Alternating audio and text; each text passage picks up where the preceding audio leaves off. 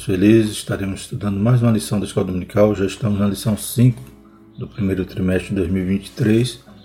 O título da lição é O Avivamento na Vida da Igreja. E o tema do trimestre é Aviva a Tua Obra, o chamado das Escrituras ao quebrantamento e ao poder de Deus. Revista comentada pelo pastor Elinaldo Renovato. Então vamos dar continuidade a respeito do tema sobre avivamento na lição passada falamos sobre avivamento no ministério de Jesus e nós vamos ver, né, conforme né, a própria característica do, do escritor de Atos e também do Evangelho de Lucas, né, a ação do Espírito Santo, tanto na vida de Jesus, né, ungindo, estando sobre ele, enchendo Jesus, como agora na vida da igreja, pois, né, sendo que nós estamos dando continuidade a obra que o Senhor Jesus iniciou, que treinou ali os discípulos, né? construiu então toda a estrutura da igreja e a gente percebe que conforme na, lição vai nos trazer essa informação, a igreja foi inaugurada no dia de Pentecoste, ou seja, o Espírito veio ungir também a igreja, né? avivar a igreja para que ela começasse aquela tão grande missão. Glórias a Deus. E nos dias de hoje não pode ser diferente né, a ação, né, o esse mover do Espírito, ele não pode ter cessado como alguns acreditam. Então, Jesus disse que iria para o Pai e enviaria o Consolador.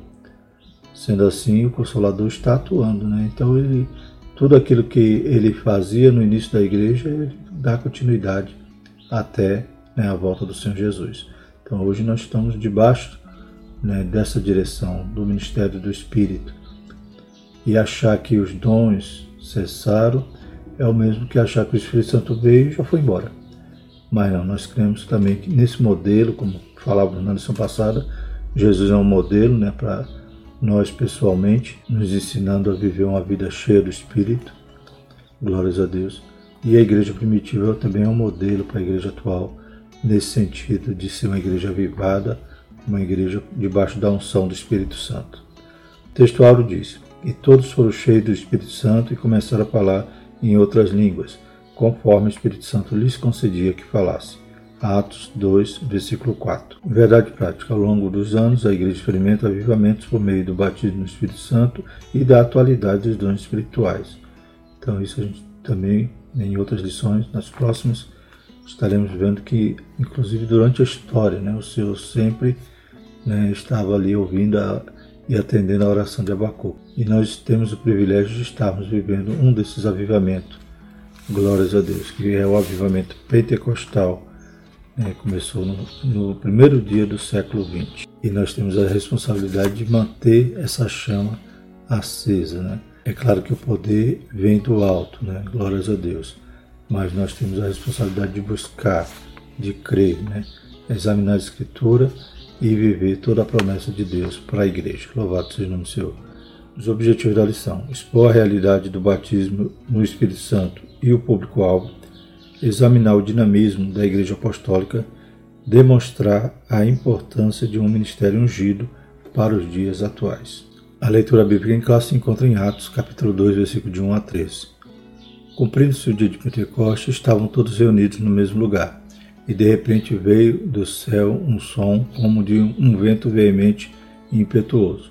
Encheu toda a casa em que estavam assentados, e foram vistas por eles línguas repartidas como de fogo, nas quais pousaram sobre cada um deles. E todos foram cheios do Espírito Santo e começaram a falar em outras línguas, conforme o Espírito Santo lhe concedia que falasse. E em Jerusalém estavam habitando judeus varões religiosos de todas as nações que estão debaixo do céu. E correndo aquela voz, ajuntou-se uma multidão e estava confusa, porque cada um os ouvia falar na sua própria língua. E todos pasmavam e maravilhavam, dizendo uns aos outros: Pois que não são galileus todos esses homens que estão falando? Como, pois, ouvimos cada um na nossa própria língua em que somos nascidos? Pardos e medos, elamitas e os que habitam na Mesopotâmia e Judéia e Capadócia e Ponto e Ásia, e Frígia e Panfilha, Egito e partes da Líbia junto a Cirene, e forasteiros romanos, tanto judeus como os prosélitos, e cretenses e árabes, todos os temos ouvido em nossas próprias línguas falar das grandezas de Deus.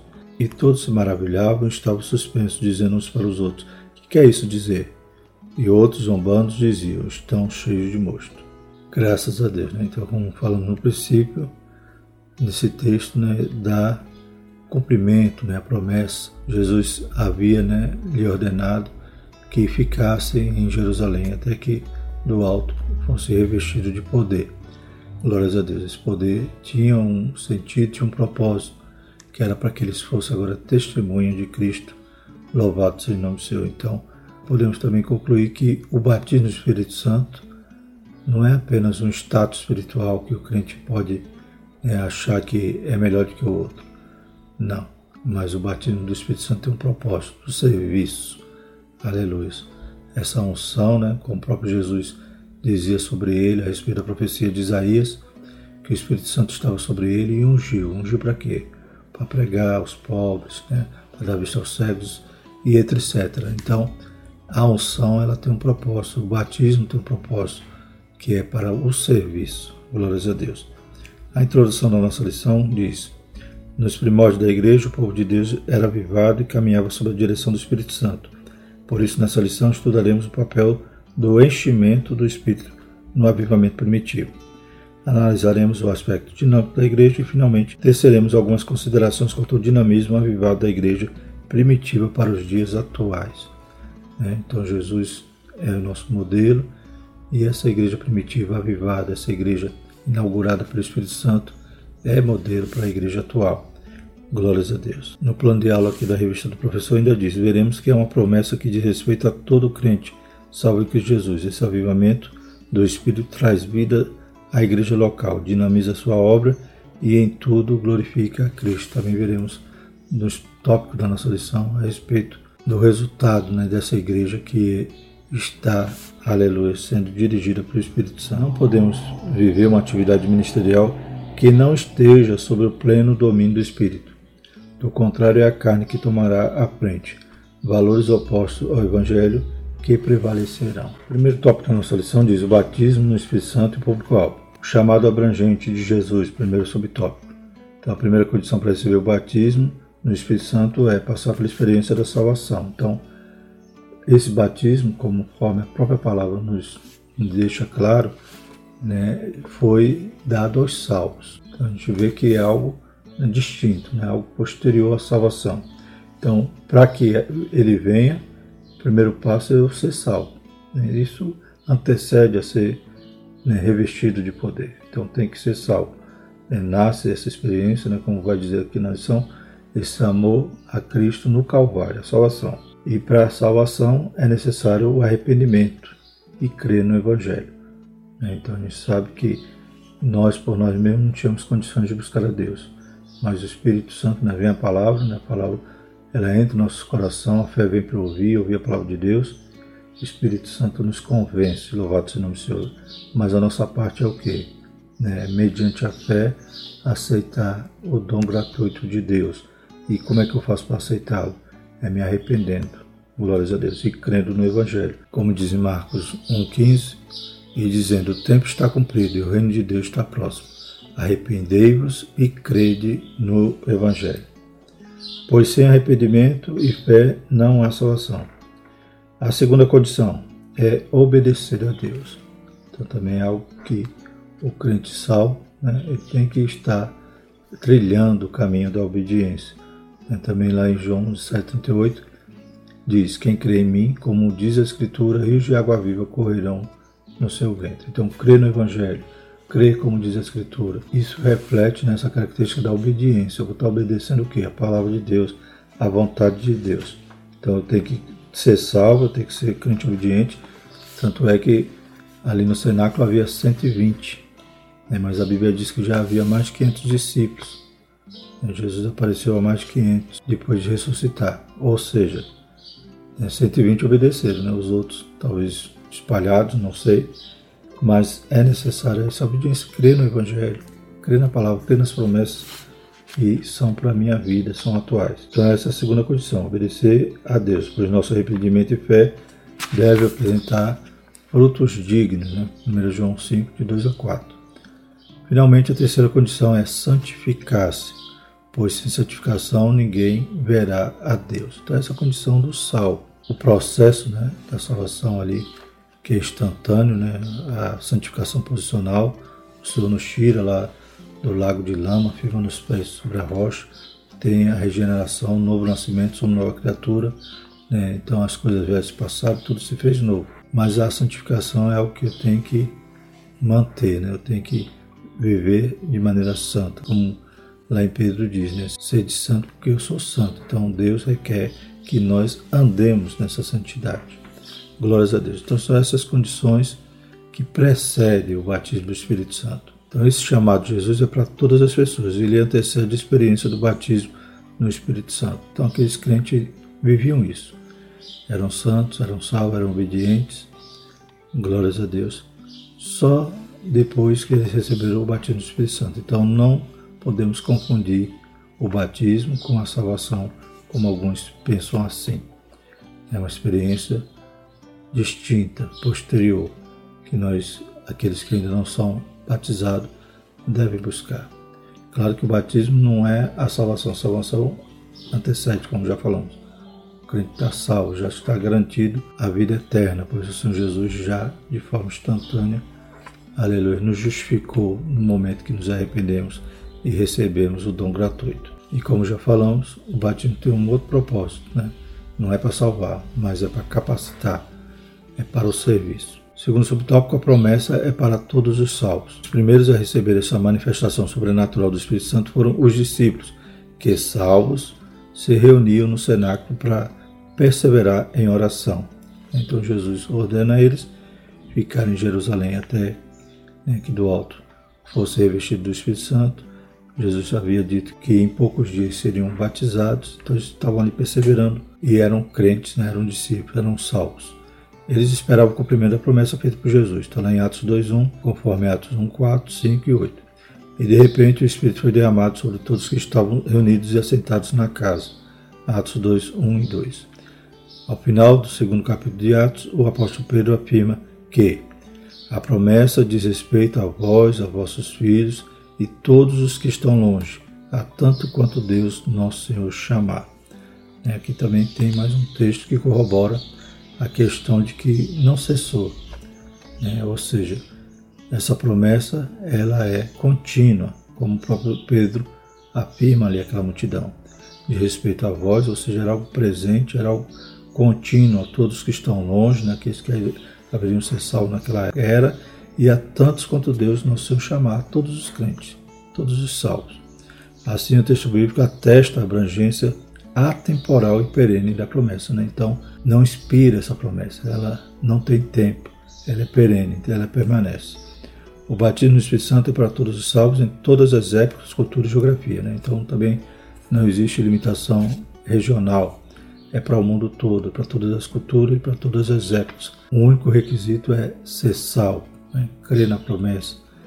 Né? Como disse o Senhor Jesus, arrependei-vos e crede no Evangelho. Quem crê em mim, como diz a Escritura, então, crê que é a promessa do Senhor, que é a palavra de Deus é fiel e verdadeira, ela se cumpre na vida daquele que busca. Louvado seja o Senhor. O terceiro subtópico, o engano dos cessacionistas.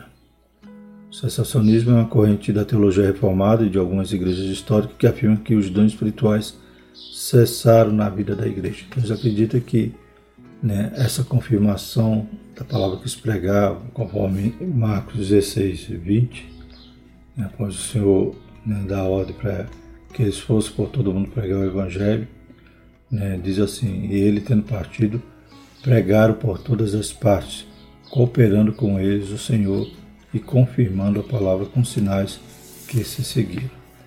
Então, esse sensacionista acredita que essa confirmação é só para aquela época. Né? Então, mais uma vez a gente frisa, né? Que a igreja primitiva é um modelo para a igreja atual. O Espírito Santo não operava esses sinais, essas maravilhas na vida dos crentes só naquela época. Jesus disse que ele iria para o Pai e ia enviar o Consolador, ele estaria conosco, né? nos ensinando, nos fazendo lembrar. Né? Então ele está nos capacitando, ele nos batiza como revestiu de poder a igreja primitiva e dá os dons espirituais. Ele nos dota de dons espirituais. Toda aquela condição que Jesus diz que aqueles que estão indo por todo o mundo, né, que pegarão em serpente, né, se tomarem alguma coisa mortífera, não lhe farão dano algum, imporão as mãos sobre os enfermos, curarão, expulsarão demônios. Então, tudo isso é, faz parte né, dessa unção, dessa capacitação que o Espírito Santo opera na igreja. Claro que ninguém tem esse poder por si só, senão Deus operar em nossas vidas através do seu Espírito. Então, achar que tudo isso cessou, né? que achar que não existe cura divina ou qualquer outra manifestação de milagres, né? de, dos dons espirituais, por exemplo, ou o próprio batismo, é achar que o Espírito Santo veio, inaugurou a igreja e foi embora. Né? E como a gente vê aqui, né, eles fazem um, uma ginástica, né, um malabarismo né, bíblico para tentar né, justificar esse pensamento deles, pois não há nenhum texto na Bíblia que diz que cessou. Né? Então é algo que é mais difícil comprovar, né, ou eles têm que fazer essa ginástica de interpretação para poder justificar esse pensamento. Toda a palavra do Senhor tem sido confirmado. Glórias a Deus. E esses sinais seguirão os que creem. Então a gente tem visto também que nesse avivamento que vivemos, nesse movimento pentecostal, né, os sinais também não se ausentaram, pelo contrário. Da mesma maneira como Jesus ia cooperando com eles, confirmando a palavra com sinais, essa realidade é atual. Bendito é o nome do Senhor. Então, segundo essa corrente, né, esse sensacionista, o batismo no Espírito Santo e os dons espirituais eram apenas para os dias apostólicos. Há uma ginástica de interpretação bíblica para justificar essa visão histórica. Há outros ainda que, seguindo seus teólogos, afirmam que o batismo no Espírito Santo é a própria conversão. Então, eles também interpretam de forma errônea, relacionando-se o, o batismo no Espírito Santo com a conversão. Então, a gente pode ver perfeitamente que é algo distinto, que é algo posterior, com vários exemplos em Atos dos Apóstolos. A gente vê em Samaria, que Filipe já havia pregado o Evangelho, vemos em Éfeso também que os crentes já conheciam Jesus e depois eles conheceram o Espírito Santo, foram impostas as mãos sobre eles e eles receberam o batismo no Espírito Santo. Já estudamos em trimestres anteriores que o Novo Testamento, principalmente o livro de Atos, mostra com detalhes o batismo no Espírito Santo é uma experiência distinta da salvação. Como vimos aqui, todos os discípulos que receberam o batismo no Espírito Santo já eram salvos. Então, desfaz essa teoria desses teólogos que acham que o batismo e a conversão é a mesma coisa. E que os dons espirituais transbordaram os limites da Igreja Apostólica. Portanto, como pentecostais, afirmamos o batismo no Espírito Santo com evidência física de falar em línguas estranhas, bem como a atualidade dos dons espirituais na vida da Igreja. Então, cremos dessa forma e temos embasamento bíblico, né? Um, de que os dons não cessaram, né? porque, pelo contrário, né? não existe texto bíblico que confirme isso, essa forma deles imaginarem, e também nós vemos que a evidência do batismo né? tem algo exterior que demonstra quando a pessoa é batizada, que é o falar em outra língua, conforme também todos esses exemplos que a gente vê em Atos dos Apóstolos, né? na casa de Cornélio, em Samaria, em Éfeso. Então a gente vê que era tão evidente que quando Simão viu lá em Samaria os apóstolos impondo as mãos sobre os, os crentes, eles recebendo né, o batismo no Espírito Santo, foi algo visível, algo que chamou a atenção de Simão e ele queria comprar aquele dom.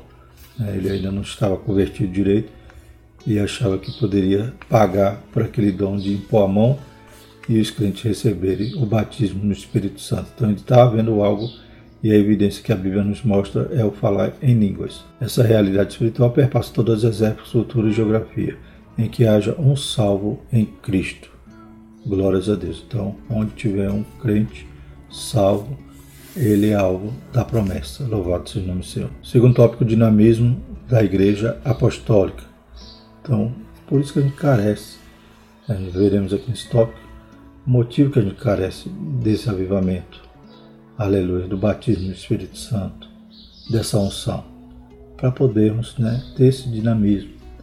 Né, como já falamos, fazemos parte do movimento pentecostal que iniciou lá né, né, em Topeka, depois na Rua Azusa, né, em Chicago e né, incendiou ali o coração de dois missionários, Daniel Berg e Gunnar Ving, que vieram ao Brasil e, glórias a Deus, tocou fogo aqui na Seara. Louvado seja o nome do Senhor. Então, esse dinamismo foi o que motivou né, o nascimento dessa igreja e a expansão tão maravilhosa que Deus operou durante todos esses anos. A gente ser uma igreja tão grande, graças né, a esse dinamismo que o Espírito Santo promove na vida do crente. Primeiro subtópico, a igreja nasce avivada. Do ponto de vista histórico, a igreja passou a existir no dia de Pentecostes. Isso ocorreu sob a atuação direta do Espírito Santo. Né? Então, o Senhor forma a igreja, mas ela é inaugurada no dia de Pentecostes. E o comentarista aqui ele faz uma relação também com o tabernáculo. Ele é construído e é consagrado com a descida da glória divina. Isso também aconteceu no templo. Então, vem a glória, a glória enche ali a casa, enche o tabernáculo, de tal forma que os sacerdotes não podiam entrar para ministrar, porque a glória do Senhor, aleluia, inundou, né? Ela preencheu todo aquele lugar. Bem assim foi no dia de Pentecostes também. A igreja ela é inaugurada com a descida do Espírito Santo. Portanto, ali no Pentecostes, o Senhor da igreja iniciou o maior avivamento da história humana. O segundo subtópico é a igreja depois do Pentecostes. É o que acontece, qual o efeito né, desse movimento maravilhoso, desse momento de consagração, como diz aqui na lição, pela descida do Espírito Santo. Os sinais do poder de Deus nos Atos dos Apóstolos podem ser resumidos assim. Então, o fruto desse avivamento, conversão e batismo, Atos 2,41.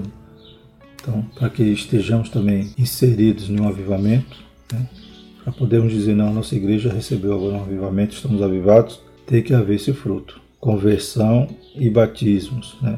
Então, pessoas que se rendem a Cristo né, e se batizam em água, né, confessando publicamente que pertence agora a Jesus. Isso era fruto do avivamento espiritual em Jerusalém.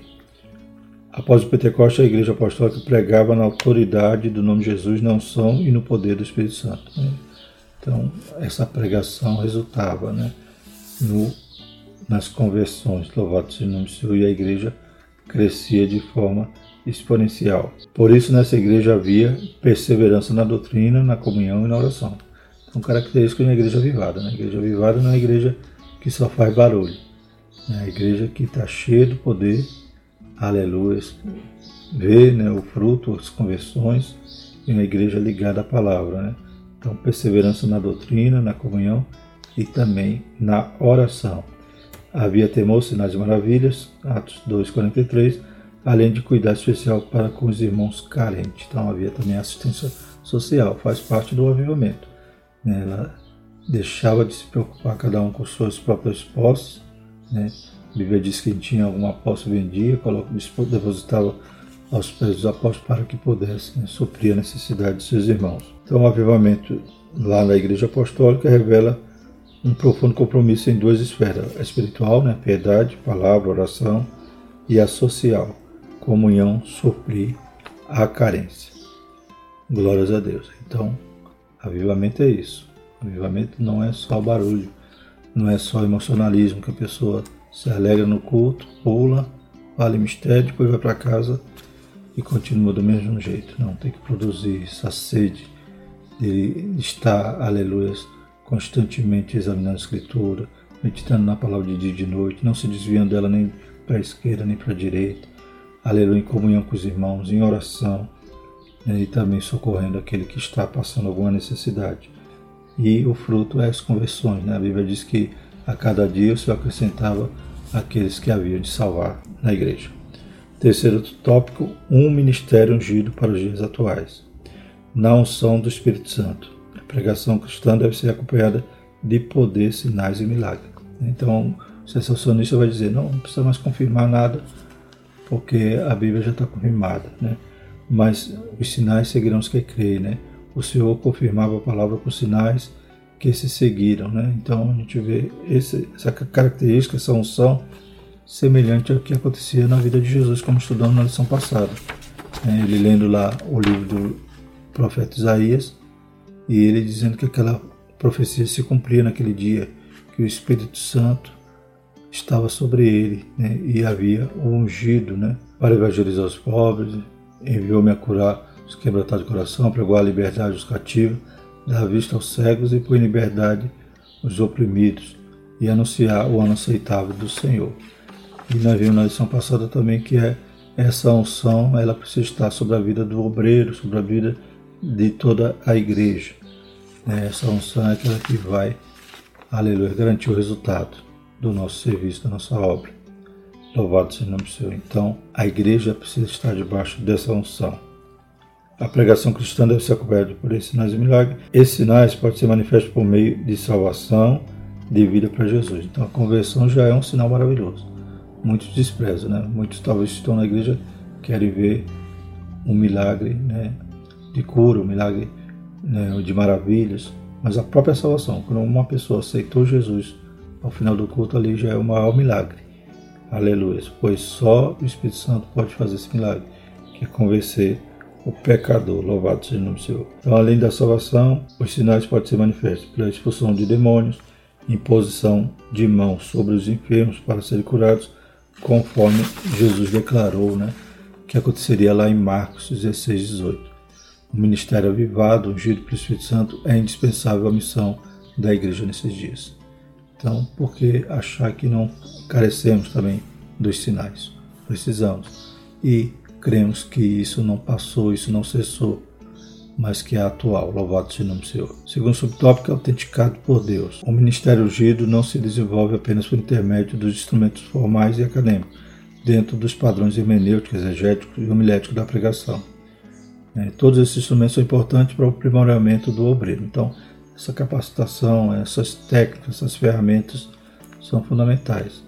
Mas, né, para que o ministério realmente seja autenticado, ele tem que estar debaixo dessa unção, tem que estar na direção do Espírito Santo. É Ele que, aleluia, faz a obra. Sem Ele, sem Jesus, nada podemos fazer. Então, só essas características, só essas ferramentas né, que o obreiro precisa, não basta. É preciso que Deus aprove o trabalho do obreiro. Assim que aconteceu em Marcos, quando Jesus autenticou a pregação dos discípulos, confirmando a palavra com os sinais que se seguiam. Portanto, o modelo da pregação do Novo Testamento é uma mensagem confirmada pelos sinais e prodígios de Deus. E por último, no terceiro subtópico, glorifica a Cristo. Então, estamos falando aqui de um ministério ungido para os dias atuais. Então, né, acompanhado de sinais, autenticado por Deus. Né? Então, Deus confirma a palavra que pregamos, a palavra de Deus. Louvado seja o nome do Senhor. E por último, glorifica a Cristo. O ministério ungido pelo Espírito glorifica a Cristo e não o homem. Não por acaso, nosso Senhor declarou que a missão do Espírito Santo é glorificá-lo. Então, mais um papel, né? mais uma, um trabalho do Espírito Santo ao ser enviado por Cristo. Glorificar o seu santo nome. Assim, toda mensagem do Evangelho e atividade sob a direção do Espírito Santo deve glorificar a Cristo. Aos Coríntios, o apóstolo Paulo ensina que quer mais, quer bebais ou façais outra qualquer coisa, fazei tudo para a glória de Deus. 1 Coríntios 10, 31. Então, em todas as áreas nós devemos glorificar a Cristo. Né? Quando Paulo fala quer mais, quer bebais, ele não estava falando só de comida ou bebida, mas estava falando né, da condição do irmão, de não escandalizar o irmão, né, de tentar ajudar, de tentar né, se preocupar com as causas alheias. Né? Conforme também a gente continua, continuando a leitura no versículo 32 e 33, diz: Portai-vos de modo que não deis escândalo nem aos judeus, nem aos gregos, nem à igreja de Deus. Como também eu em tudo agrado a todos, não buscando o meu próprio proveito, mas o de muitos, para que assim se possam salvar. Então, até essa condição de Paulo era com o objetivo de glorificar a Cristo, de salvar aquelas vidas. Então, ele evitava de toda forma né, polêmica, ou escandalizar o seu irmão para que pudesse né, levá-los a Cristo. Louvado seja o nome Senhor.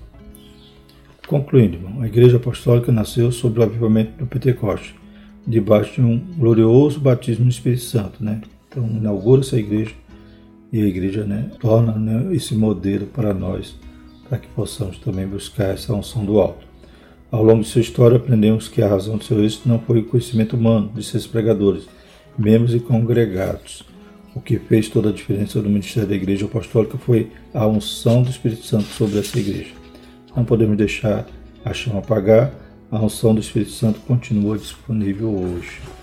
Glórias a Deus. Tem uma frase aqui também que me chamou a atenção, a nossa lição, que está aqui no auxílio Vida Cristã, né? foi extraída do livro A Chegada do Avivamento Mundial, de Robert Coleman. Diz o seguinte: uma igreja que afunila seu trabalho de alcançar outras pessoas por depender de especialistas, seus pastores ou evangelistas, para o trabalho de testemunho, está vivendo em desacordo tanto com a sua cabeça Cristo, como com o padrão sistemático dos primeiros cristãos. Né? Então, o que, que isso significa? Que essa igreja que está debaixo da unção, todos são, aleluia, peças fundamentais. Todos são usados por Deus, todos são ministros, todos vão pregar, né, anunciar o Evangelho, glórias a Deus. E como diz aqui na conclusão, que ao longo da história aprendemos que a razão do seu êxito não foi o conhecimento humano de seus pregadores, membros e congregados. Então toda a igreja pode provar da unção do Espírito Santo. Amém? Glórias a Deus. Então busquemos seguir esse modelo. A igreja tinha problema? Tinha. A igreja também era composta de homens, tinha problema. A gente vê Ananias e Safira, a gente vê nas cartas de Paulo quantos problemas, né? Lá, até em Filipinos, que era uma igreja que Paulo tecia muitos elogios, mas tinha duas irmãs que cooperaram tanto na obra, né? Que estavam agora obrigadas. E Paulo pede para que elas fossem orientadas e voltassem a ter paz. Então a igreja tinha problema. Aleluia. Mas estava debaixo dessa unção e tinha essa capacitação para poder pregar com ousadia, com autoridade. E o Senhor confirmava a palavra que eles pregavam com sinais. Amém? Então não podemos achar que isso passou. Né? A gente vê que começa lá em Atos, mas quando Paulo escreve aos Coríntios, não proibindo ninguém a falar em línguas, mas orientando para que estivesse ordem e decência no culto. Os Coríntios foi escrita no ano 55 ou 56. Então, 25 ou 26 anos depois do Pentecoste. E não tinha cessado nada. E por que eu achar que cessou hoje sem ter um respaldo bíblico? Amém? É atual, é promessa para todos aqueles quanto o Senhor chamar. Ele me chamou, ele te chamou. Então, se você ainda não é batizado, busque. E se você já é batizado, peça dons pois a igreja carece, aleluia, de crentes também com dons espirituais para alcançarmos mais almas para o Senhor Jesus. Amém? Bendito nome do Senhor. Não deixe a chama do Espírito Santo se apagar. Vamos agradecer ao Senhor. Maravilhoso eterno Deus, te louvamos, te agradecemos, Pai, por essa lição. Que possa ser um despertamento, mais uma vez, para cada um de nós, Pai, para a igreja atual. Aleluia, Senhor Jesus. Que não vivamos, Pai, aleluia, apenas, Senhor Jesus, de técnica, de aleluia, de algo humano, Pai, aleluia, tentando conduzir a igreja, tentando, Senhor Jesus, alcançar resultados, mas que o maior resultado que nós podemos alcançar é quando estamos debaixo da unção do Teu Espírito, Pai, na direção do Teu Espírito e no poder que vem do alto. Nos ajuda, vai batizando aqueles que não são batizados, vai dando os dons à Tua igreja, Pai, em nome de Jesus. Que a graça do nosso Senhor e o amor de Deus e a comunhão do Espírito Santo permaneça sobre nós, hoje e sempre. Amém.